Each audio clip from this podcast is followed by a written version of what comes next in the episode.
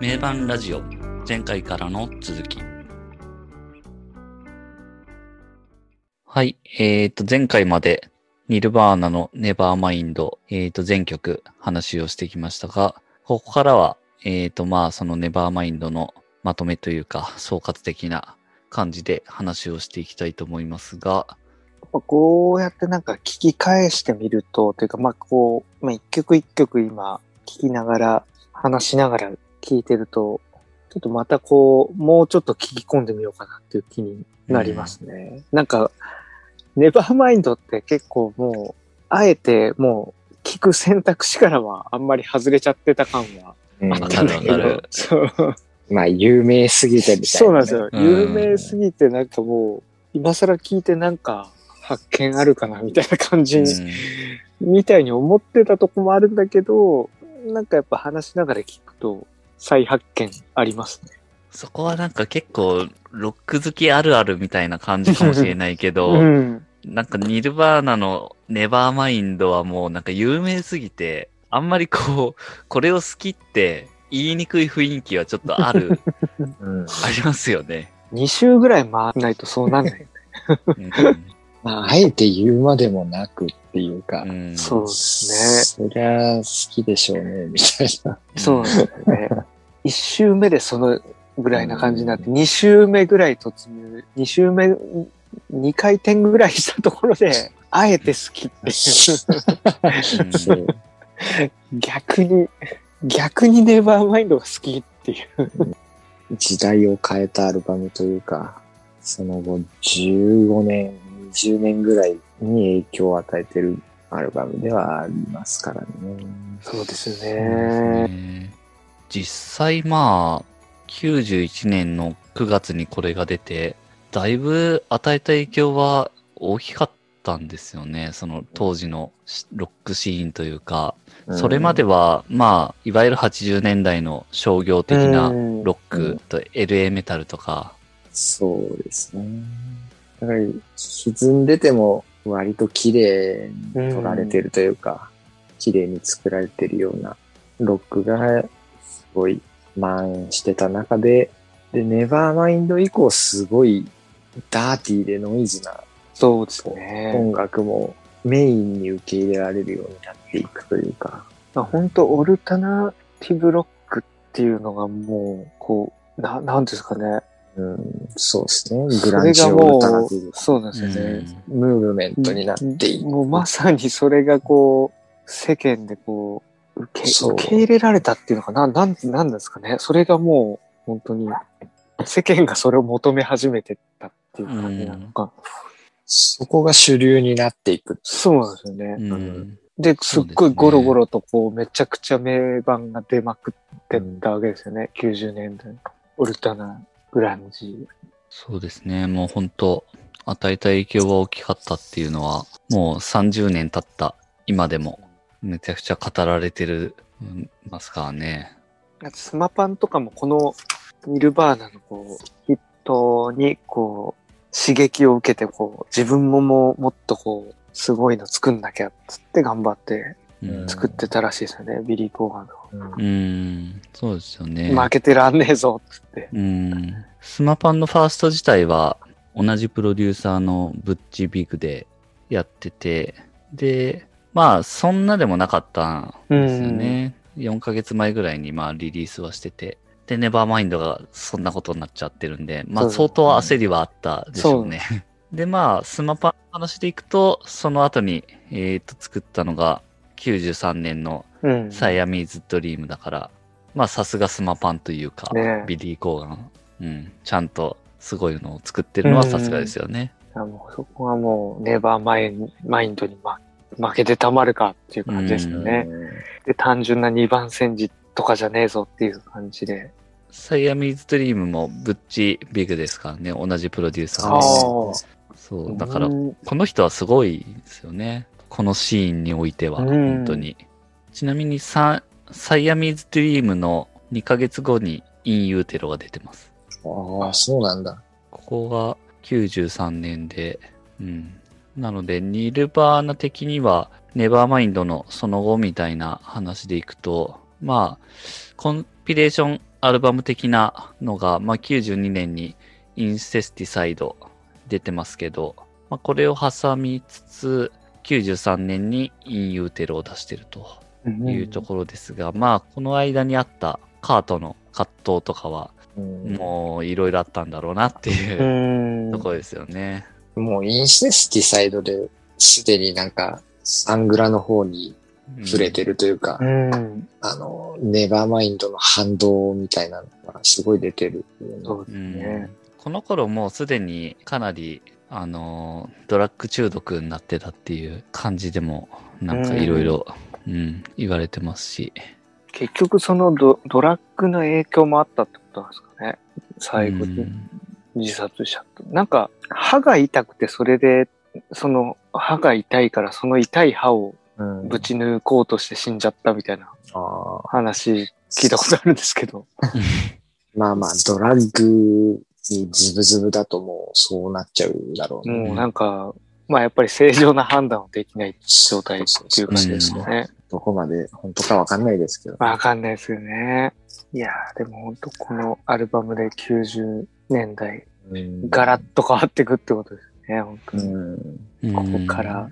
なんかそういうオルタナティブミュー、なんていうかロックとかそういうのを世の中が受け入れ始めたっていうか、それがすごいっすよね。そういう時代だったんだろそううでなすね。なんかこういう音楽がチャートで1位とかをバンバン取っていくっていう、ここがなんかすごいなって思いますね。まあなかなか結構不思議な感覚ですけどね。もうなんかすごいアルバムっていうことしか知らないんで、ネバーマインドのことについて。うん。だからこう、何もない状態からネバーマインドが出てきた時のことって僕らわかんないじゃないですか。そうなんだよね。その衝撃っていうのが、そうそうそう。どういうものだったのかなって。今だったらどういうものなんだろうとか。なんかもう気づいたらあったそっていう状態だか。ら、我々はなんかもう、いや、でも、ムーブメント的に言ったら、あれじゃないですかね。V 系に近いんじゃないですかね。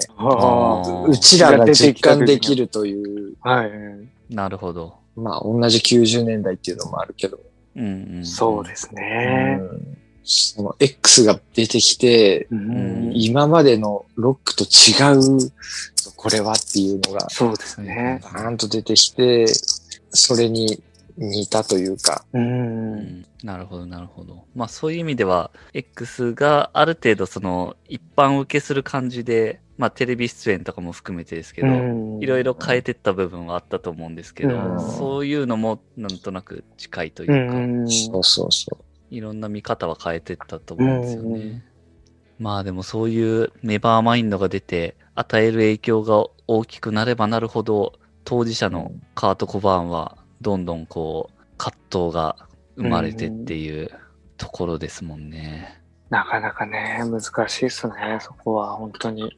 売れることでそうなっちゃうっていう。ね本人がコントロールできるレベルを超えちゃった状態ってことですね。うん、そうですね。結構その、もともとアンダーグラウンドでやってて、で、そういう商業的にやってるメジャーな奴らなんてっていうマインドでやってたけど、でもネバーマインドの時は少しこうキャッチーな路線というか、そういうのをまあある程度目指してやっていて、で、それがこう思ったよりうまくいって商業的な成功もしてしまったためにこう、なんかちょっとそっちに踏み入れてしまったっていうところの、まあ自己嫌悪とかうん後悔とか、う。なんか本来自分が嫌悪してた側へ、ちょっと自分としても行っちゃったなっていう、目指しちゃったなみたいなところがあったんで余計こう落ち込んだのかなっていう、うん。そういう風に感じましたね。うん。まあ一番ね、最も売れちゃうところに行っちゃったわけだから、その振れ幅が激しいですよね。そうですね。で、まあいろいろ祭り上げられっていうう。ん。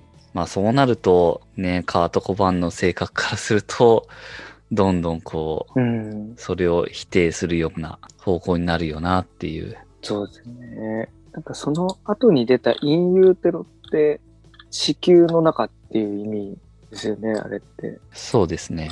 これはあの、ネバーマインドの赤ちゃんとはなんか、ちょっと関係してるんですかね。なんか、こう、ちょっとこう、なんかわかんないけど。どうなんだろう。してないんじゃないかな。あん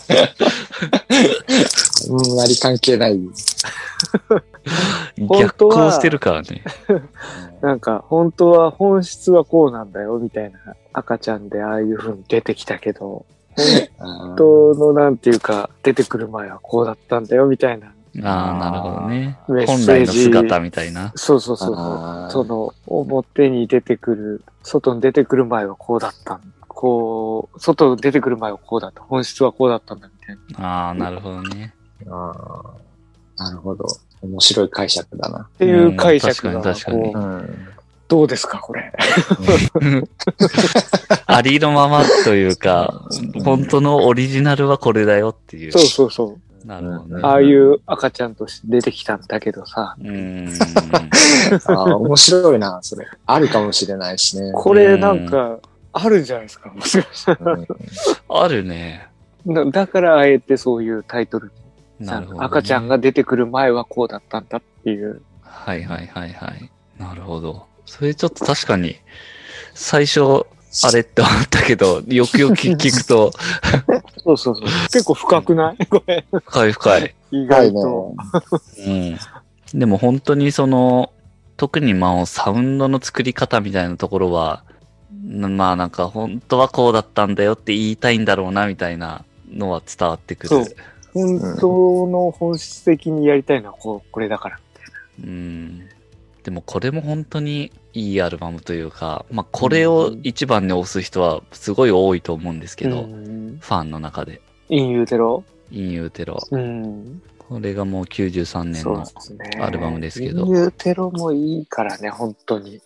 これだってまあ、いい曲めっちゃ多いっすもんね。やっぱなんかバンドやってると、インユーテロの方に惹かれる人は結構多い気がするというか。僕もよく聞くのは全然ねこっちでしたからね。音の質感が生々しいというか、うん、そうですね。まあ本当ニルバーナの中でも代表曲として言えるのが、ペニーロイヤルティとか、ハートシェイプトボックスとか、オールアポロジーズとか、まあいっぱいありますもんね。なんか、そうだね。アルバム全体として見ると、割とこう、粒揃いなのは、インユーテロなのかなっていう感じはしますね。まあその音作りとかは、かなりアンダーグラウンドな感じに確かになってはいるけど、曲の良さは全然変わってないっていうか、うん。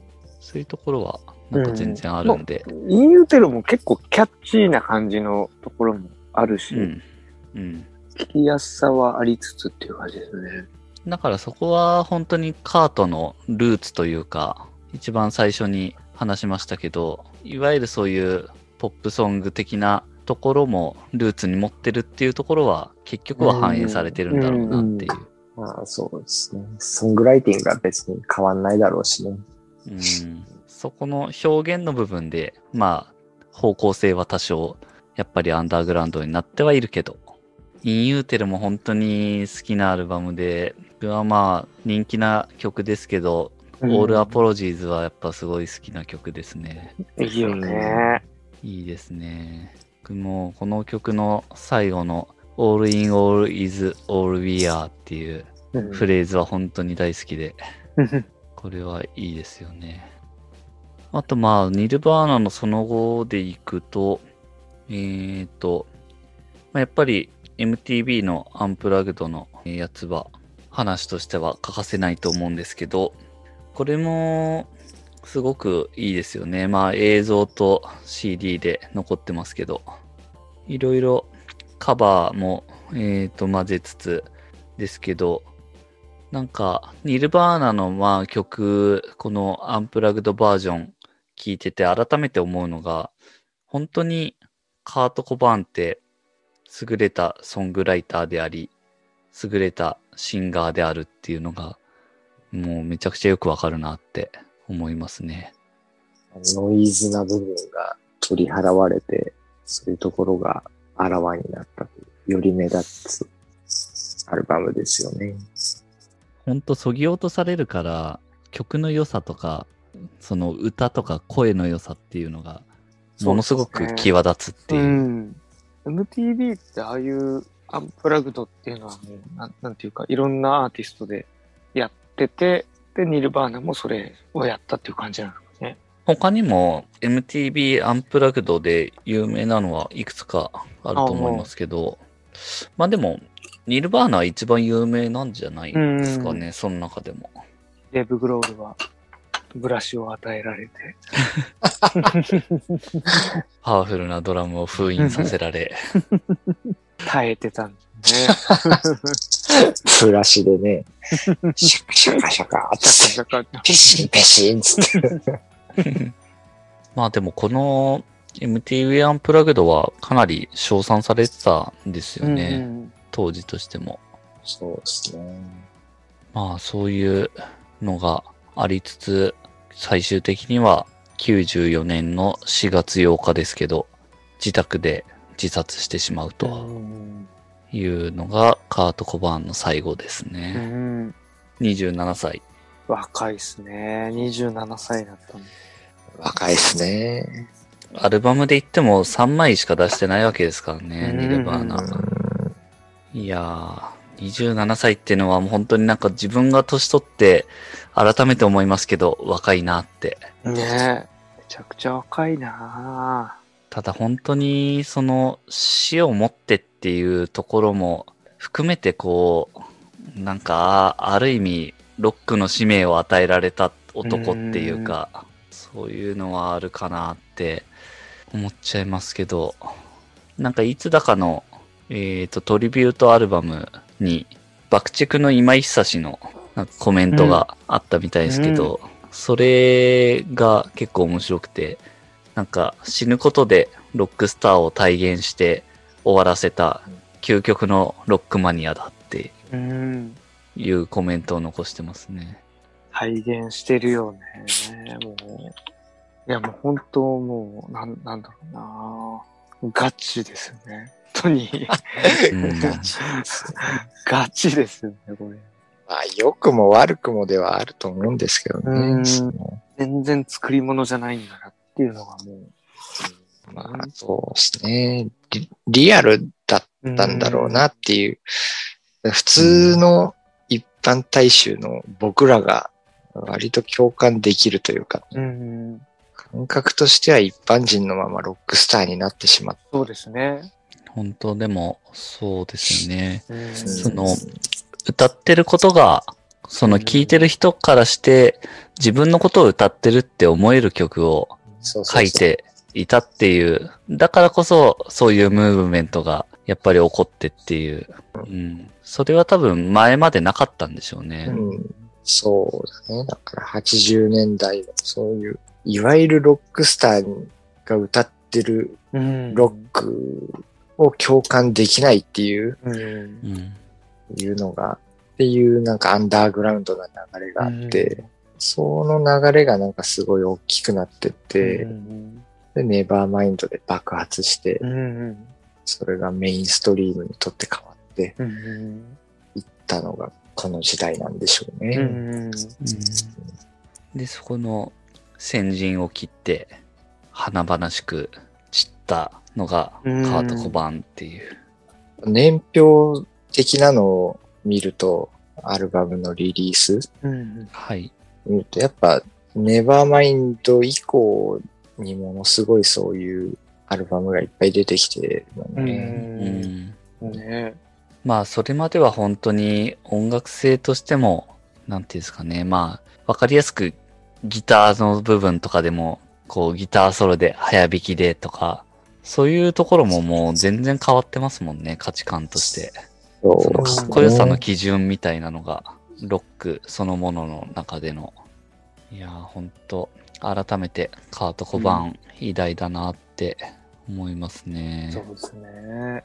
カート・コバーンが亡くなったのが、えっ、と、シアトルの自宅ですけど、結構あの、写真とかで、あの、自宅の家うんでなんか出たりすると思うんですけど、僕はあの、アメリカ旅行してた時にシアトル行って、そこの自宅のところに、えっ、と、行っったことがあるんですよへね。え。おー、ほうほうほその隣がカーツパークって、まあ、あの通称呼ばれてる公園があって、まあ公園といっても本当ベンチがあるだけなんですけど、そこにこう、いろいろ、あのファンのメッセージが書いてあって、う。んすごくいい雰囲気があって、あで、あの、まあ、屋根というか家のところがちょっと見えるんですよね。その森のちょっと先に。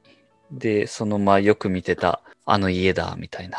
すごく雰囲気があるいいところでしたね。うん結構森の中みたいな感じなんだ。本当にもうシアトルの中でも結構奥まってるというか、まあ湖に近いみたいなそういうところだったりするんですけど、うんそんなに本当に街中ではない場所にあるんで、いやー、そここはな、行ったら結構鳥肌立ちそうだな。うん、なんか、ここかっていうのはここにいたのか、みたいな感じになるよね。ですね。うん。まあ本当ネバーマインドがあったからこそ、その後の90年代、2000年代のロック、その後のロックがあったんだろうなっていうのは本当に今回いろいろ聞き直したりして改めて感じたところですね。そうですね。本当ネバーマインドっていいアルバムですよね。出ましたね。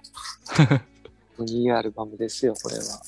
いいというかもうすごいというかね。そうですね。なんかもう改めていいって言う必要もないうん。ぐらいもうなんか有名すぎて、すごい存在ですね。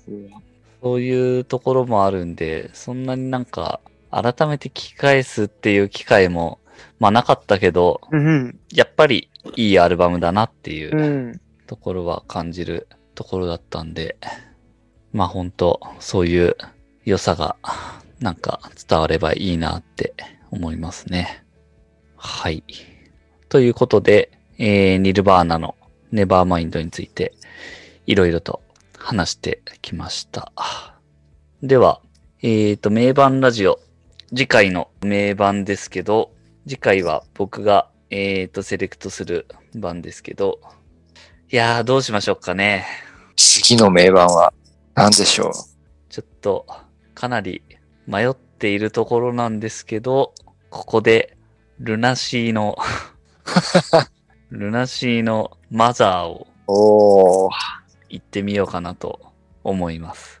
いかがですか、マザー？やばいっすね。マザーですよ。まあ、あの、ここまで6枚の、えっ、と、アルバムを取り上げて話してきましたけど、まあ、どれも90年代のアルバムっていうところで、まあ、洋楽中心に話してきましたと。で、僕らはまあ、音楽のルーツとしては、結構まあ、近しいところはあって、そういった90年代の、いわゆるまあ、グランジオルタナみたいなところは、かなりよく聴いているっていうので、えーまあそういったアルバム今までやってきましたけど、その一方で、まあ本当に90年代のいわゆるビジュアル系というか、まあ X ルナシーみたいなところがかなり中心ですけど、そういったところもかなりこうルーツとしてはあるっていうところがあるので、まあもう6枚もあっちはやってきたんで、ちょっとここらでそっちに行ってみようかなっていうところですね。なるほど。海外は多少やったのでね、そうですね。同時代の日本ということで。うん。ですです。まあね、ここ、ここらでちょっと日本は言っとかないと我々のルーツとしてもね。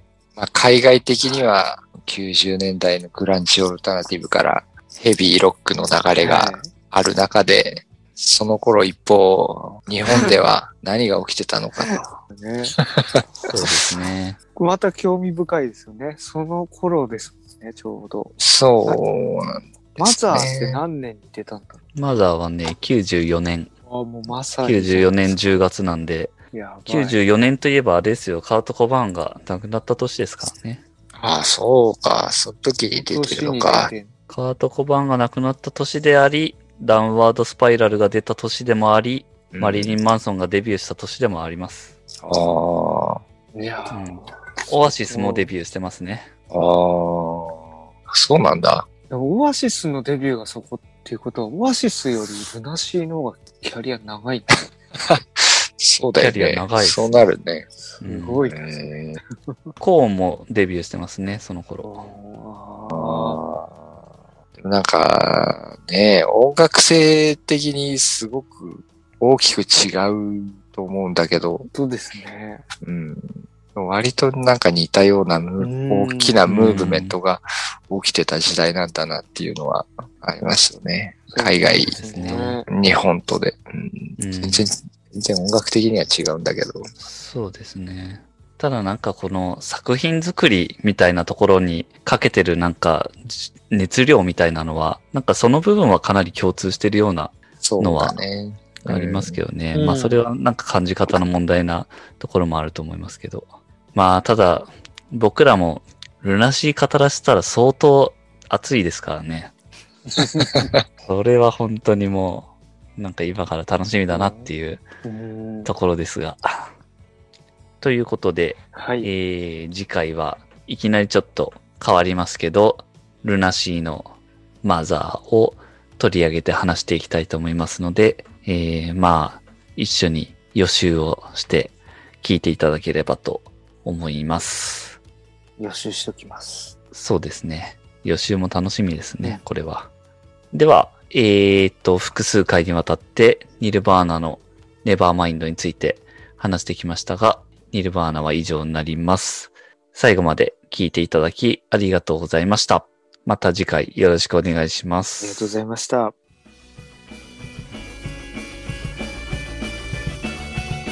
名盤ラジオ